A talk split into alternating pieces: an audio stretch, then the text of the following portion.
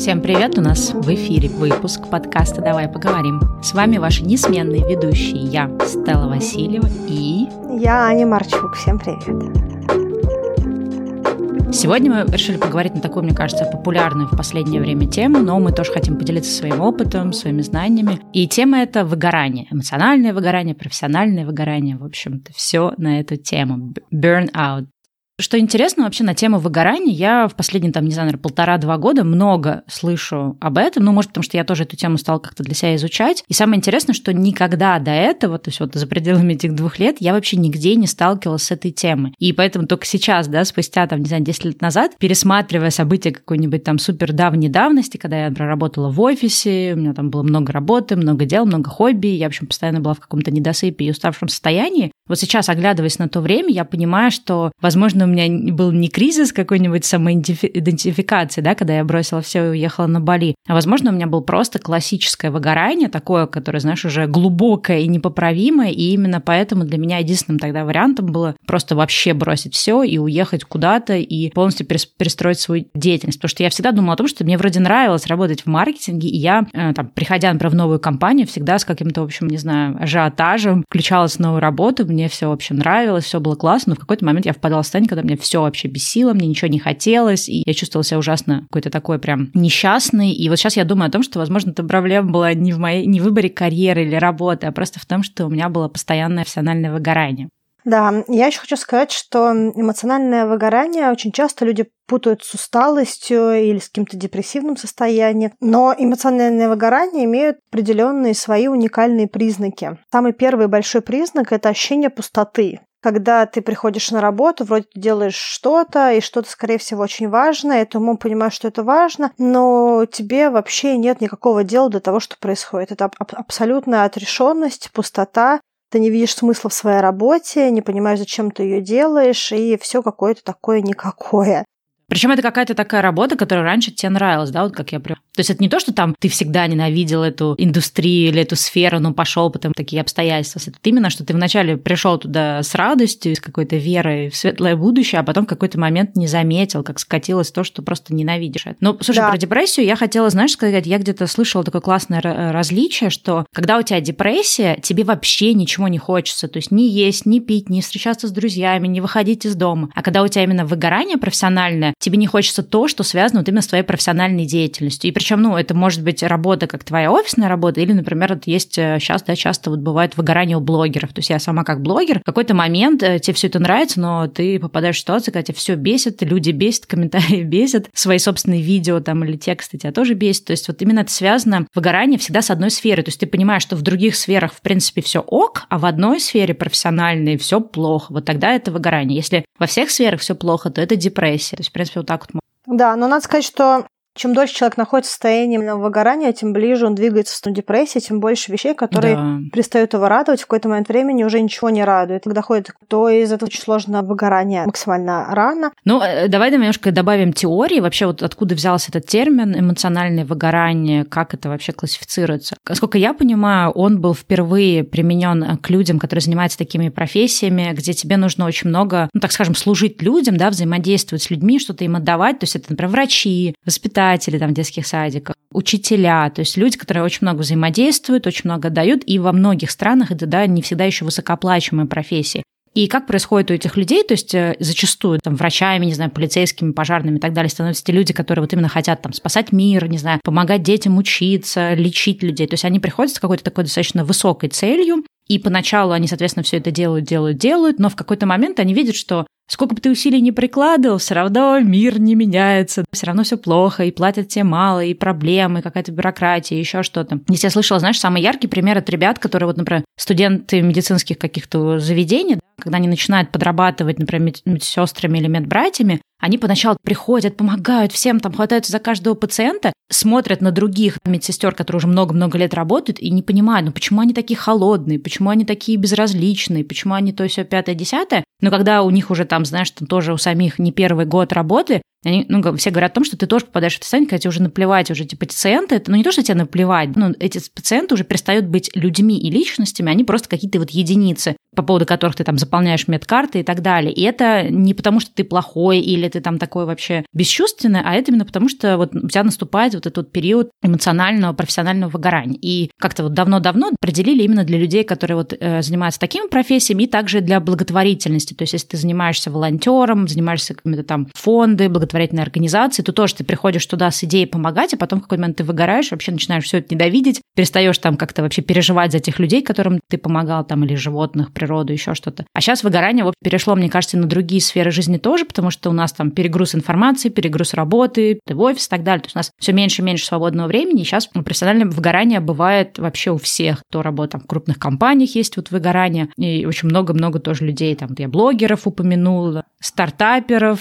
все. В любой сфере, в принципе. Да, ты так изменился вообще темп жизни, что много людей, неважно, что они могут э, дойти до эмоционального выгорания. Считается, что такие есть предпосылки для создания, для состояния эмоционального выгорания. Много работы, очень стрессовая работа или любой другой стресс, который стоит в жизни, очень быстрый темп жизни, высокая ответственность на работе, когда человек считает, что на нем очень много длина, а также когда очень много коротких дедлайнов, сроки очень короткие, очень центрированные, и человек находится в таком состоянии, как белка бесконечно-бесконечно делает. Сейчас также есть тренды сотрудников, соответственно, люди перегружены. В этом всем массиве стресса и безумного темпа люди постепенно находятся в состоянии, что им больше ничего не интересно. Хотела также рассказать про то, что есть стадии эмоционального выгорания. Первая стадия, она называется медовый месяц. Это когда человек чувствует себя прекрасно, он ходит на работу, ему все нравится, он увлечен, он хочет делать больше, хочет вовлекаться больше. И, в общем и целом, это очень классная, приятная э,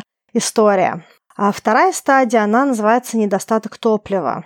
Когда появляются первые симптомы усталости, иногда они выражаются в том, что человек, что он не может уснуть, или сон очень неравномерный, или когда ему хочется какую-то работу начать с себя скидывать, сопротивляться той информации, приходит, сопротивляться той работе, которая приходит. И это первый шаг к тому, что он идет в сторону выгорания. Третья стадия, когда уже хронические какие-то симптомы появляются. Когда человек работает по-хорошему без отдыха, чувствует э, частую раздражительность на любые вещи, которые ему говорят на работе, раздражается родителя, на коллег, на любые ситуации минимального эмоциональные вызывают кучных реакций. Периодически это какие-то эмоциональные качели, когда из яркого раздражения человек уходит в состояние глубокой подавленности или расстройства, себя загнан в угол, ему все время кажется, что он ничего не успевает. Следующая стадия – это кризис. Это, как правило, когда человек э, уже частично или полностью чувствует себя неработоспособным. Он недоволен качеством жизни, он недоволен работой, он не считает себя эффективным, и последняя, пятая стадия эмоционального выгорания – это острая стадия, уже когда человек настолько неэффективен, что он, в принципе, не может работать. Такая уже практически выгорание не на уровне социальном, а уже выгорание на уровне как диагноз. Вот, э, я сейчас слушала тебя, пыталась разложить свой какой-то опыт выгорания, потому что я с этим сталкивалась и в период, когда это было неосознанно, как вот я рассказывала в корпоративной своей карьере, и сейчас, в принципе, тоже часто сталкиваюсь. Я сейчас пыталась как-то переложить это, вот эти этапы на свою жизнь и понять, где вот у меня какие, в какой момент, какой этап наступал. Это, конечно, немножко сложно сделать, но я вижу точно грань, когда я супер вовлечена в какой-то проект. Вот, например, даже, да, вот когда я начала делать этот подкаст э, «Время перемен», вот у меня как раз была, видимо, вот эта первая стадия медового месяца, когда мне хотелось, и я первые несколько выпусков, я помню, что я сидела иногда до 6 до 7 утра, чтобы закончить э, монтаж и публикацию этого выпуска. Я его публиковала, и у меня было какое-то невероятное счастье, я была супер горда собой, что я, э, кроме всех других своих проектов, еще успеваю еще один подкаст делать, но в какой-то момент момент, видимо, ну, я не знаю, там какая уже была вторая или третья стадия у меня, я поняла, что просто у меня начинается истерика, что мне хочется спать, что я вообще не понимаю, зачем я ввязалась в этот проект, и что я, в принципе, ну, как мне казалось, вроде все так планировала и думала, что у меня будет время, в итоге у меня нет. И ты вот попадаешь, мне кажется, вот самое важное, не знаю, на какой, на второй или на третьей стадии, ты попадаешь вот в это вот западню собственных мыслей. Ты думаешь, что у меня нет сил это продолжать, у меня сейчас очень много всего, но я же не могу остановиться, да, иначе там люди, они же ждут этого подкаста, или я там пообещала, или я буду плохо выглядеть, если я теперь его не буду выпускать каждую неделю, или там пропущу. И ты вот начинаешь себя дальше загонять. Ну, сейчас, сейчас я еще немножко напрягусь, впрягусь, не знаю, поработаю, и, ну, аля, да, у меня снова вернется мой первый этот этап, с, когда все классно и все бодрит, но на самом деле ты в эти моменты абсолютно не можешь мыслить долгосрочно, потому что находишься вот в этом замкнутом круге, ты думаешь, это может с любой работой быть. И ты в какой-то момент э, должен, по идее, как-то вот то, что по-английски называется snap out, да, ты должен как-то выключиться из этого замкнутого цикла, где, ну, у тебя не наступит просветление, пока ты не, при, не примешь какое-то вот волевое решение. И у меня как раз летом был этот период, когда я просто приняла волевое решение, что все, я не просчитала свои силы для того, чтобы делать этот подкаст раз в неделю. Либо мне нужно сейчас нанять какую-то команду, которая будет это делать и заберет от меня часть обязанностей, окей, в данный момент я не могу, например, ее нанять, а тогда какие у меня есть другие варианты. И я просто решила, что до момента, пока я не решу вопрос, там, кому я могу делегировать как-то частично работу по этому подкасту или как я могу эту работу оптимизировать, подкаст будет выходить вот так часто, как я могу, потому что иначе проект уже не в радость, да, не в... то есть он, он, он, он не получается таким классным, если я буду себя пушить, давить и там не спать по ночам, что-то там монтировать. И вот это вот важный момент, мне кажется, такая большая проблема, что когда ты находишься в выгорании, тебе, по идее, надо просто вот все бросить, сказать, хоть потоп, да, сейчас я вот ухожу отдыхать, или как-то переключаюсь с одной деятельности в другую, но ты боишься отключиться, потому что тебе кажется, что реально вот все рухнет. А когда ты потом, и все-таки ты нашел все силы положить, точнее, положить, а сделать это волевое решение, сказать, ладно, вот я не знаю, как это будет, пускай там у меня упадут рейтинги, не знаю, пускай все отпишут от моего подкаста, но я физически не могу, и ты потом через какое-то время понимаешь, что а ничего страшного-то не произошло, то есть все, все очень относительно в этом мире, и то, чего ты боишься, оно тоже очень как-то относительно, что важнее тебе сохранять свое какое-то, не знаю, эмоциональное здоровье и физическое тоже, потому что в долгосрочной перспективе выгорание приводит к тому, что ты, ну, то, что ты говорил, да, на стадии или на какой-то третьей, да. когда ты непродуктивен, и тебе вообще ничего не надо, и ты, в принципе, вообще можешь впасть в депрессию, когда тебе, в принципе, уже ничего от этой жизни не захочется. Да, ну, поэтому говорят, что э, есть определенные предпосылки для того, чтобы человек э, попал в состояние эмоционального выгорания, и туда попадает ционизм, туда, туда попадает чрезмерный трудоголизм. Также то, что тебя касается, это гипертрофированное чувство ответственности. Соответственно, люди, которые знают, что у них есть такие проблемы, должны быть словно в группе риска, помнить про это и не допускать высокой нагрузки, не допускать вот этого состояния работы нон-стоп, того, что им кажется, что если они это не сделают, что-то серьезное обрушится. Вообще, в принципе, мир так устроен, что мало чего может обрушиться в коротком временном отрезке, кто бы что ни делал. Очень много всего э, происходит самого на нейтралке, если уже какая-то работа запущена, ну, запущена в смысле идет. 哼。Но вот для меня я поняла, что для меня единственный способ найти своего внутреннего перфекциониста, трудоголика, гиперответственного, это просто напоминать себе, что вопрос не в том, могу я, не могу сейчас остановиться, а вопрос в том, что если я сейчас что-то не сделаю, то через несколько месяцев будет полный трэш. И, ну, поскольку я уже была в этом таком состоянии, когда ты реально просто ты вообще, то есть ну, ты впадаешь вот именно такое полудепрессивное состояние, когда тебе вообще уже ничего не хочется. И я анализировала, да, то, что я думаю, ой, а почему у меня такой период? А потом я, ну, от, от, от, отматывала назад предыдущий месяц, месяца. Понятно почему, потому что у меня бывали, что я неделю не выхожу из своей комнаты рабочей, сижу там что-то делаю, делаю, делаю, и мне как бы все это в кайф, и тебе кажется, ну, ну, покуда мне это в кайф, да, почему я не могу просто продолжать это делать? Нет, потому что надо отдыхать и, и ну, как бы балансировать жизнь. Я вот, знаешь, о чем хотела поговорить? О том, что как вообще человеку выработать какой-то такой подход к себе, чтобы замечать выгорание на первых стадиях, а что, собственно, делать. Для меня, ну, процесс, он как-то не быстро сложился, только, наверное, в последний, может, год-полтора. До этого я просто постоянно жила в этих качелях, то я супер на пике, и я, ну, там, фигачу, много чего делаю, то у меня потом месяца два выпадает. Я раньше думала, что это лень и прокрастинация, сейчас я понимаю, что это просто вот, ну, неадекватное распределение энергии по году, по месяцу, по неделе. И вот у меня, например, ну, у каждого человека, наверное, свое. У меня такие важные признаки, когда я знаю, что у меня выгорание, это первое, у меня появляется такая тревожность, то есть какое-то, знаешь, такое вот волнительное состояние, то есть ничего не происходит, а у меня какое-то такое ощущение, так, так, еще вот это не забыть, так, вот это, блин, еще же этот надо ответить. То есть вот, и это все не просто как мысли, так, нужно сделать то, то и то, а вот именно какой-то вот такая вот тревожность, что как будто бы даже, знаешь, сердце быстрее бьется, дыхание учащается. И вот дальше следующие как бы этапы для меня, я знаю точно, что я очень плохо сплю, то есть я ложусь спать, и в этот момент я думаю о том, что мне нужно сделать, как будто бы, знаешь, я боюсь это забыть, хотя у меня это сто раз записано в ежедневнике, и я начинаю там прокручивать какие-то вещи, вот, э, и, ну, и понятно, что там третий для меня момент, когда уже я вот эти первые две вещи я пропустила, то есть я месяц уже не могу нормально спать, но я такая, ну, это что-то я просто, наверное, чаю много перед сном попила, вот, и третье тоже депрессивное состояние, когда тебе реально, ты, тебе просто хочется сидеть и смотреть вот на, на там, не знаю, по кругу какие-то ролики на YouTube совершенно непонятные, и делать ничего не хочется. Люди думают, ой, это просто я такой прокрастинатор и ленивец и так далее. На самом деле, вот лично для меня, поскольку я знаю, что у меня есть э, супер-гипер такие продуктивные дни и есть супер непродуктивные. Я знаю, что это именно связано с тем, что я неправильно вот распределила энергию. Сейчас я очень жестко к себе подхожу в плане того, что вот даже там последние несколько дней я такая, так, надо все-таки доделать там этот подкаст, выложить. Но я понимаю, что 9 вечера, что если я сейчас сяду его доделать, то я, соответственно, закончу там в 4-5 утра. Я такая, нет, иди спать, лучше встань с утра и с утра там делай какие-то дела. То есть я сейчас с собой стала очень строга. Ну и напоминаю себе постоянно, что лучше сейчас это при, как-то притормозить, чем потом впасть в состояние, когда я месяц вообще ничего не буду делать. Да, есть, кстати говоря, определенные индикаторы, как понять вообще, что у тебя надвигающееся эмоциональное выгорание.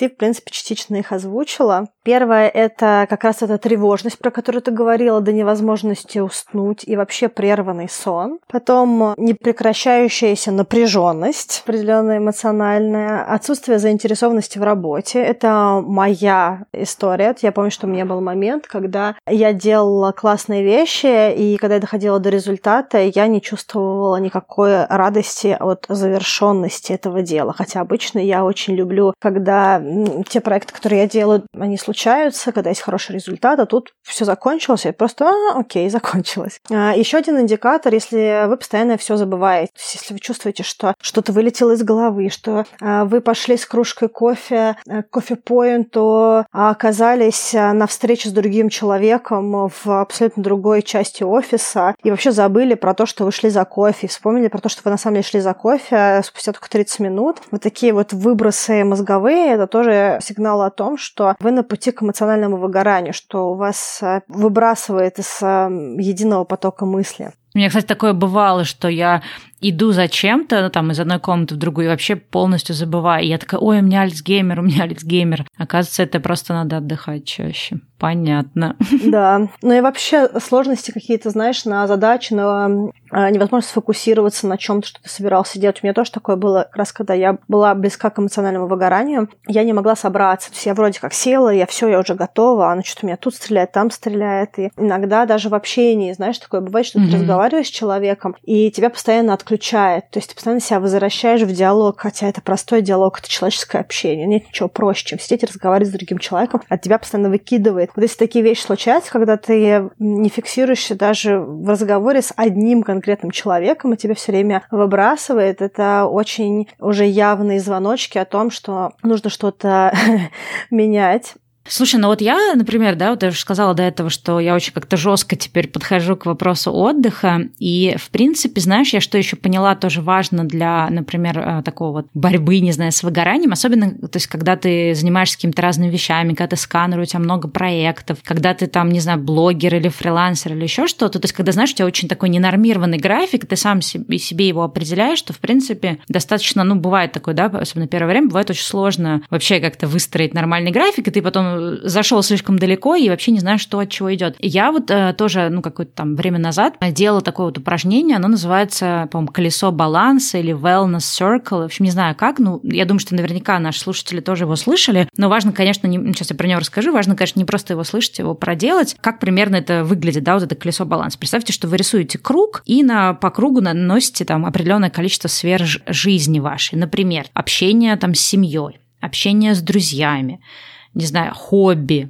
спортивные какие-то занятия, профессиональная реализация, не знаю, может быть, какая-то творческая реализация, может, там для кого-то важно там духовность, еще что-то. То есть, ну, если в интернете поищете колесо баланса, можно прям готовый уже такой шаблон скачать. И вот эти все штуки, они на, нанесены на колесо. И дальше вы ставите в центре вот этого колеса точку, и от этой точки проводите, в общем, прямые линии, да, вот эти, как они, радиусы, которые идут вот к тем, а, как бы, основным штукам. И идея какая, что если у вас э, в этой области, например, там, общение с друзьями, друзьями все идеально, да, и вы там ставите себе оценку, не знаю, 10 из 10, то вы, соответственно, э, жирно обводите точку вот на этом радиусе, которая уже на самом кругу. Если вы, например, понимаете, что вы так много в, этой, в этом там, периоде жизни работаете или чем-то занимаетесь, у вас вообще нет времени на друзей, или у вас, например, нет друзей, то, что вы считаете, ну, что-то вот нет людей интересно, то вы, соответственно, ставите там себе 0 или сколько-то там от 0 до 10, то есть это какая-то такая будет ваша субъективная оценка. И так вы делаете с каждой областью. Обычно как получается у людей, что если ты не супер заморочен балансом своей жизни, жизни, что у тебя, например, какие-то области всегда будут там иметь десятку, например, у кого-то там профессиональная реализация, у кого-то может быть, не знаю, хобби там на 10, у кого-то может быть семья на 10, например, это какая-то там мама, которая там сидит дома, заботится о семье, о детях, там что-то им готовит, постоянно занимается делами семьи, да, у нее там семейная вот эта история будет на 10, но у нее там профессиональная реализация на нуле, друзья там, не знаю, на трех баллов там. И дальше вот вы потом эти точки, которые вот у вас уже новые получившиеся, соединяете и понимаете, что ваше колесо баланса похоже на какой-то огрызок. И идея такая, что для того, чтобы человеку чувствовать таким гармоничным, для того, чтобы не впадать там в депрессивные какие-то состояния, для того, чтобы не было какого-то такого вот, не знаю, ощущения того, что жизнь какая-то не такая, по-хорошему э, колесо должно быть сбалансировано. То есть понятно, что мы стремимся к тому, чтобы было 10 по всем областям, это не всегда возможно, но, по крайней мере, чтобы это колесо было похоже хоть на какую-то окружность, а не на огрызок. То есть, соответственно, если там даже там ты мама, которая сидит дома с детьми, у тебя все равно по другим пунктам общение, там здоровье, красота, не знаю, религиозность, хобби тоже должны быть какие-то более-менее нормальные, адекватные баллы. И, в принципе, вот для меня, например, я поняла, что моя вот история с выгоранием, то я очень сильно ухожу вот э, в область или там профессиональной, или, например, там хобби реализации, то есть я там сижу, что-то делаю, э, какие-то новые штуки изучаю, запускаю какие-то проекты, но у меня, например, очень сильно может страдать какая-нибудь область выхода из дома и встречи с друзьями. Потому что мне кажется, ой, мне сейчас никто не нужен, мне ничего не надо, или там мне не надо путешествовать сейчас, потому что у меня и так жизнь классная. Но, к сожалению, у тебя в моменте эта жизнь классная, но как бы все это по капельке капает э, вот как раз к тому, что ты придешь э, в свое выгорание, потому что если нет вот этого баланса всех областей жизни, то, соответственно, так или иначе ты все равно приходишь к выгоранию. И вот для меня, например, вот это тоже вот очень важный такой момент, инструмент, задумываться о том, как у тебя сбалансированы разные области, разные аспекты твоей жизни. И думать о том, что даже тебе кажется в моменте, что тебе не нужна там профессиональная реализация, или тебе не нужна хобби, или тебе не нужен спорт,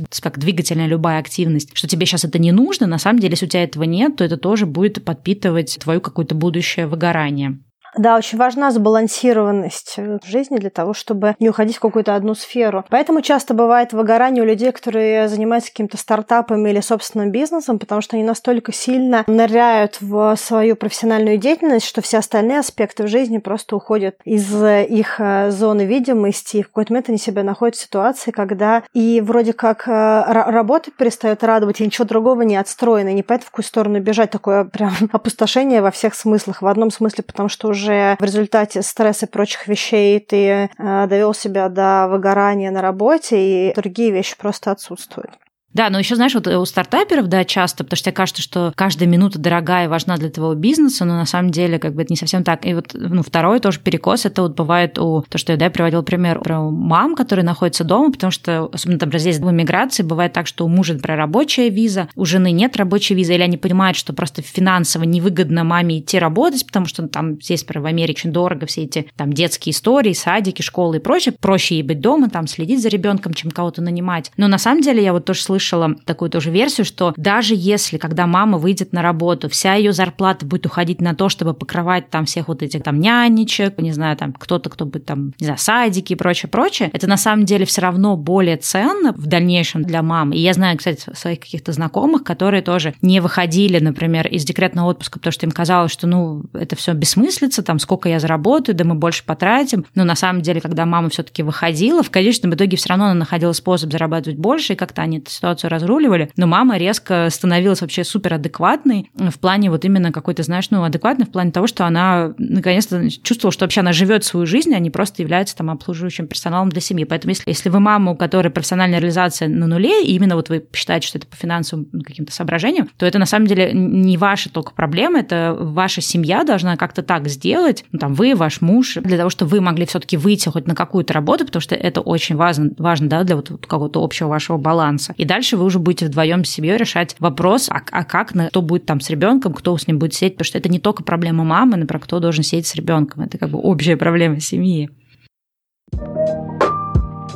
Я, кстати, хотела сказать пару слов про биологическую цепочку, которая происходит в организме человека на пути к выгоранию. Люди очень часто путают стресс и выгорание. На самом деле это две разные вещи, потому что стресс обычно это очень яркие, очень динамичные эмоции. Это тревога, это злость, это какие-то э, такие психические тоже выпады. Выгорание — это отсутствие этих эмоций, это пустота, это отсутствие мотивации, это эмоциональная, даже если так можно сказать, тупка. И все эмоции, они такие дистанцированные. То есть человек, когда он уже дошел до выгорания, он уже ничего не хочет. Но несмотря на это, стресс является триггером а, потенциальным будущего выгорания. Как это работает? Когда в нашей жизни очень много стресса, стресс стимулирует чувство страха. И в результате этого снижается наша обучаемость, ухудшается память и забираются силы на борьбу со стрессом. То есть вся энергия идет не на то, чтобы мы развивались а, и больше информации получали для того, чтобы бороться с тем стрессом, который у нас есть. Как результат снижается концентрация и усложняется принятие решений. А также это очень сильно блокирует какое-то выстраивание взаимоотношений с другими людьми, которые есть в нашей жизни. Соответственно, на выходе мы становимся опустошенными, отрешенными, и у нас нет никакого желания что-то делать. Из-за того, что снижается обучаемость, ухудшается память, мы поступательно начинаем выпадать из тех вещей, которые мы собирались делать, забываем, куда мы шли, забывали, что мы сегодня хотели достичь. Мы не можем поддерживать нормальные, здоровые диалоги с другими людьми. И на выходе большинство вещей, которые у нас есть в жизни, перестают нас радовать, и у нас теряется интерес к тому, что вообще происходит. Слушай, ну, наверное, кажется, тоже такой важный момент поговорить о том, что делать, если человек э, с ним случилось выгорание, и что делать, если, например, человек догадывается, что он идет в сторону выгорания. Я поделюсь, наверное, собственным опытом. Для меня, я поняла, есть э, две вещи, которые мне помогают очень сильно в этой непростой борьбе. Это Первое, обязательно научиться отдыхать, э, и отдыхом я называю то время, когда вы не смотрите сериалы, не залипаете в интернете, не браузите никакие социальные сети, а то есть это создать у себя в течение дня, там, не знаю, в течение недели, в течение месяца такое время, когда вы там, не знаю, оставляете, может быть, телефон дома, его выключаете, еще что-то, и вы находитесь, ну, в моем случае, на природе. Для кого-то это может быть какой-то период общения с друзьями, когда вы действительно вот не заглядываете в телефон, ни как-то ни с ним никак не взаимодействуете, потому что телефон телефон, голубой экран, не знаю, соцсети, это все не помогает нам отдыхать, переключаться, как-то перезагружаться. Я вот поняла, что когда вот у меня появилась собака, и я стала с ней там иногда по часу гулять, ходить там всякие хайкинги в горы, вдоль океана и так далее, это очень сильно сбалансировало мою жизнь. И у меня тоже, как у любого тревожного человека, бывают моменты, что «Ой, сегодня такой занятой день, некогда идти на час с собакой», и ты там вокруг дома с ней оббежал, и идешь домой, и потом понимаешь, что, блин, это же не только про собаку, это не только про какую-то там физическую активность а спорт, но это про то, что ты таким образом инвестируешь в свою более продуктивную работу и инвестируешь в то, что с собой потом не случится выгорание. Угу. То есть я прям сейчас постоянно сливаюсь с природой всячески, и мы ездим тоже часто вот в с палатками сейчас тоже стали ездить. И я прям заметила эффект. То есть на меня это очень классно работает. И второй момент, который я, наверное, делаю, я сейчас стараюсь меньше времени проводить э, в интернете, в соцсетях, вот без там какой-то необходимости. Про это тоже я, да, мы везде часто говорим. И последний, третий момент, про который я хотела сказать, э, для меня, например, очень важный, это вот научиться все таки как сказать, ставить стоп. То есть угу. если я понимаю, что сейчас 8 вечера или там 9 вечера, что надо все-таки вот, э, даже если у меня было на этот день еще что-то запланировано, то просто, ну, то есть я не говорю о каких-то срочных вещах, такое бывает, естественно, я это буду делать, ну, а просто, что я как бы запланировала себе вот еще, еще одно видео снять или еще что-то там смонтировать или что-то кому-то ответить, я говорю себе, все, завтра, это все будет завтра. И я заметила вот, что когда ты э, прерываешь свою рабочую деятельность не на моменте, когда ты уже валишь со стула э, эмоционально или физически, а вот на моменте, когда ты на самом деле еще бодр и полон сил, то ты, когда ты проснешься на следующее утро, ты, скорее всего, прям утром схватишься за работу, угу. вместо того, чтобы потом еще пол, полутра прокрастинировать. Да, Но это вот мои правда. такие долгосрочные наблюдения про собственную фрилансовскую такую самоорганизованную жизнь. Слушай, я, во-первых, хотела сказать, что то, что ты сейчас делаешь, это то, с чем у меня часто бывают сложности, потому что я часто себя корю за то, что я... У меня часто бывает, что у меня бывают пустые дни, но пустые не в смысле, что я вообще пролежала на диване, а что я не сделала те вещи, которые я хотела сделать. То есть мои дни, как правило, очень насыщены различного рода активностями и делами, но бывает, что я что-то себе поставила, что я конкретно хотела сделать, а я это не сделала. Соответственно, я себя за это могу корить,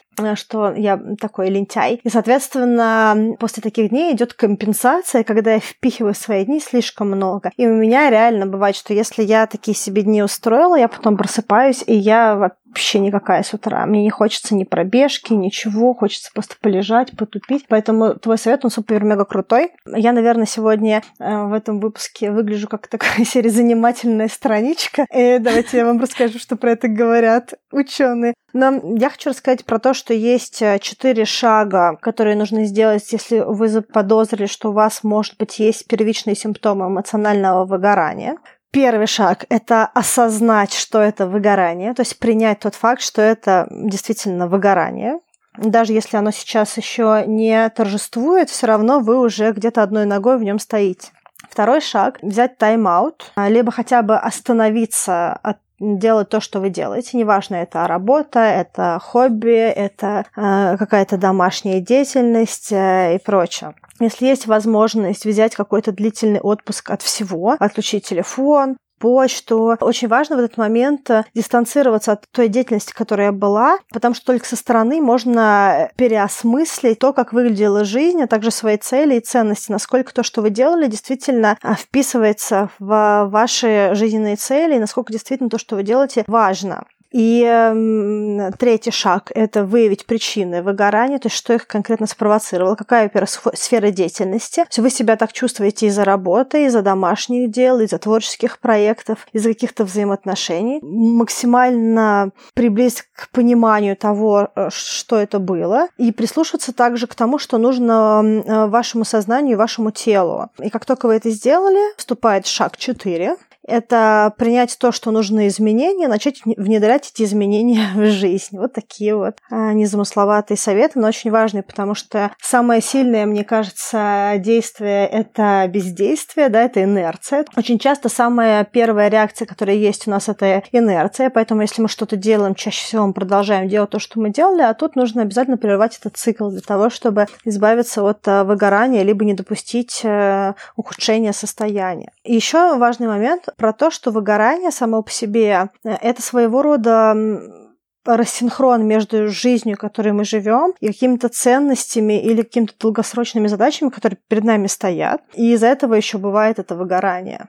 Слушай, ну вот я еще поняла то, что такой момент, опять же, это совет для всех там фрилансеров, блогеров, э, стартаперов, самозанятых людей, что э, часто попадаешь в такую ловушку, и я прям реально в нее попадала много лет, и даже говорила в своих каких-то видео на YouTube о том, что, ну вот мне очень нравится мой лайфстайл, что поскольку мне нравится моя работа, я вообще могу работать каждый день, каждый день, ну, по чуть-чуть, иногда не по чуть-чуть, но поскольку моя работа – это мое хобби, это все не важно, в общем, я такая классная, у меня все классно, но вот э, то, о чем мы говорили до этого, нужно прям выделять как какой-то день, если ты там фрилансер, блогер, самозанятый, за стартапер, все что угодно, даже если ты мама, например, профессиональная, которая занимается делами семьи, нужно выделять один день хотя бы в неделю, я поняла для себя, даже если тебе прям супер нравится твоя работа, она заряжает твою энергию, когда ты вообще ей не занимаешься. То есть и здесь как бы должно быть без читерства, потому что, знаешь, у меня как было, у меня было, ну вот было какое-то выгорание какое-то время назад, и я решила, что я неделю, ну там или хотя бы дней пять ничего не буду делать. И я такая сижу, мы с подружкой это все обсуждаем, я говорю, да, у меня сейчас что-то такой странный период, я решила прям насильно взять тайм тайм-аут, я поэтому ничего не делаю, вот пойду книжечку почитаю, мне как раз ее задали на курсе,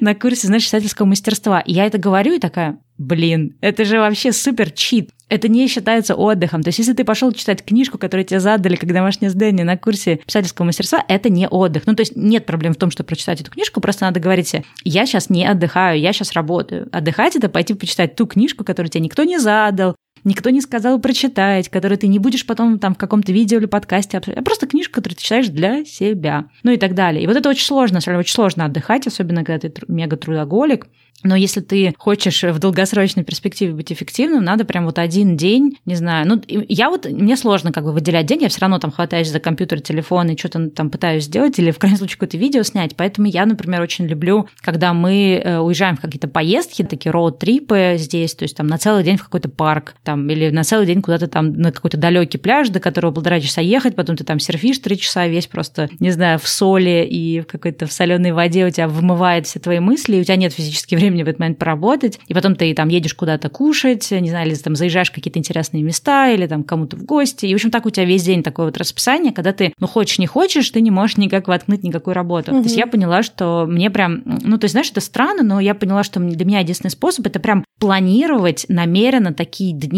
чтобы вот они были частью моего расписания, иначе быть в беде. Главное не довести себя до выгорания от того, что ты писал очень много расслабляющих активностей в своей жизни, знаешь, Стел? Что так, так много встреч с друзьями. Ну, слушай, а от расслабляющих активностей, к сожалению, не бывает выгорания. Лю- любая чрезмерная активность, она чревата. А книжки лучше вообще избежать в этот момент. Читать, потому что это мозг нагружает. Вот еще, кстати, мы с тобой э, немножко тему вот выгорания обсуждали в моем подкасте «Время перемен». Соответственно, если вы еще не слушаете подкаст «Время перемен», это как раз, мне кажется, хороший шанс э, пойти послушать. Сейчас я скажу, в какой-то главе было. Да, была восьмая глава, она называлась «Пора копить деньги на Бали». Ну, в общем, она была про мою историю переезда, и там мы с Аней как раз обсуждали в том числе вопрос выгорания вот именно от работы. Мы с ней обсуждали этот вопрос, почему меня просто все перекосило, я решила бросить работы, карьеры куда-то уехать. Мы обсуждали Анины какие-то тоже вот истории жизненные, когда она выбирала там поехать поучиться, там еще что-то сделать. И там после восьмой главы к ней еще идет бонус, он так и называется, бонус продолжение разговора про бессрочный отпуск, отпуск с Аней Марчук. И вот мы в этом, в этих двух, в общем, кусочках, в двух этих э, разговорах поднимали вопрос сабатикла, потому что сабатикл – это когда ты уходишь как раз в бессрочный отпуск, либо, например, ты уходишь в срочный отпуск, но он очень длинный, то есть он длится несколько месяцев.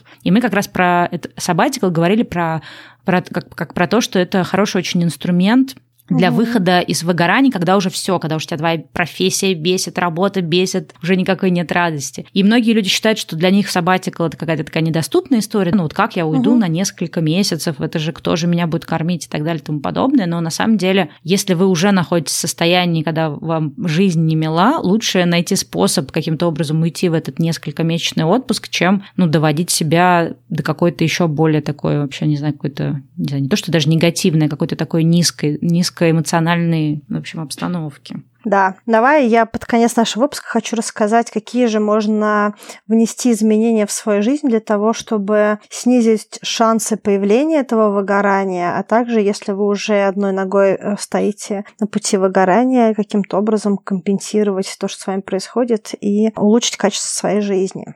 Первое э, – это добавить физической активности, спорта, спорт, прогулки, как Стелла сказала, что когда она чувствует, что э, она перегружена, она идет гулять с собакой, это компенсирует ее состояние. Да? Соответственно, вот то, что ты говоришь, оно идеально в этом смысле. И это первый самый важный момент, потому что физическая активность, она влияет на снижение стресса и способствует э, и увеличению гиппокампа, и улучшению памяти, дает силы на борьбу со стрессом, и все это как раз помогает э, не довести до выгорания, либо э, вытащить человека из этого вот начинающегося выгорания. Второе – это вода. Э, люди очень часто пренебрегают тем, чтобы пить простую воду, а она, э, она очень важный элемент для того, чтобы компенсировать определенную потерю ресурсов, которые у нашего организма есть. Ну вот, соответственно, вода, вода и больше воды. Она важна и для мозга, она важна и для желудка, и для многих других сфер, для многих других органов. Третье – это изменения, связанные с привычками, и это умение говорить «нет», умение говорить нет другим людям, умение говорить нет даже интересным для нас возможностям, потому что мы просто не можем их никуда впихнуть. И также умение говорить нет самим себе, когда нам хочется чуть-чуть подольше поработать, чуть-чуть побольше поделать, еще взять какой-то один дополнительный модуль на обучение или записаться еще на один кружок. Вне зависимости от того, что это за активность, умение говорить нет очень сильно помогает снижению предпосылок для выгорания или так или иначе компенсирует то, что в нашей жизни происходит. Четвертое это сон. У нас был было целых два выпуска, почему сон имеет значение, как правильно спать. Вот э, сон очень важный тоже элемент э, для того, чтобы не допустить выгорания или э, скорректировать начинающееся выгорание, потому что во сне происходит регенерация восстановление организма, и если ничего другого вы не можете делать, то хотя бы позвольте себе нормально спать. Это очень-очень важная привычка. Четвертое – это спокойное времяпрепровождение, созерцание, не залипание в мобильных устройствах, не погружение в книги, подкасты и другие вещи. То есть это такой момент, когда есть только вы, и есть вселенная, не знаю, город, пляж, просто в комнате посмотреть на одну точку, посмотреть, если вы умеете медитировать. Я не умею, но если вы хотя бы чуть-чуть можете медитировать, это медитация медитация, любое спокойное э, проведение времени.